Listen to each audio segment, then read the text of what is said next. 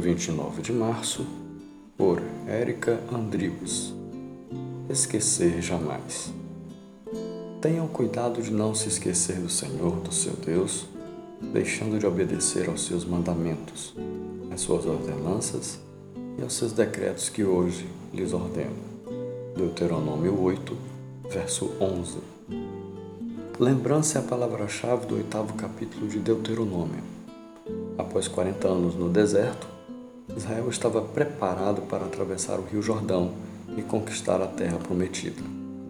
Moisés, em seus discursos finais, repete a lei à nova geração, exortando-o a obedecer para que na terra da abundância não viesse a se esquecer do Senhor Deus e de que foi Ele quem os havia tirado da escravidão do Egito.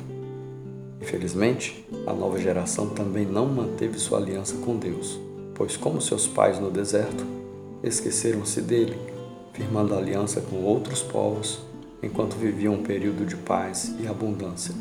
Tomaram as filhas deles em casamento e deram suas filhas aos filhos deles, e prestaram cultos aos deuses deles, pois se esqueceram do Senhor, o seu Deus.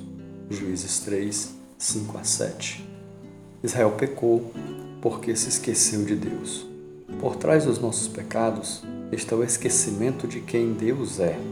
Isso acontece quando não obedecemos à Sua palavra e deixamos de aplicar as lições aprendidas nos desertos da vida, quando tiramos nossos olhos dele e passamos a confiar em nossa própria capacidade.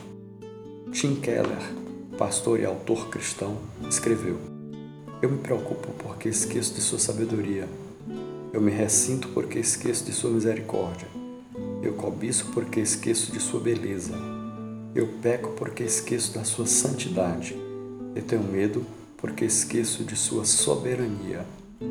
Deus não se esquece de nós. Que jamais nos esqueçamos dele.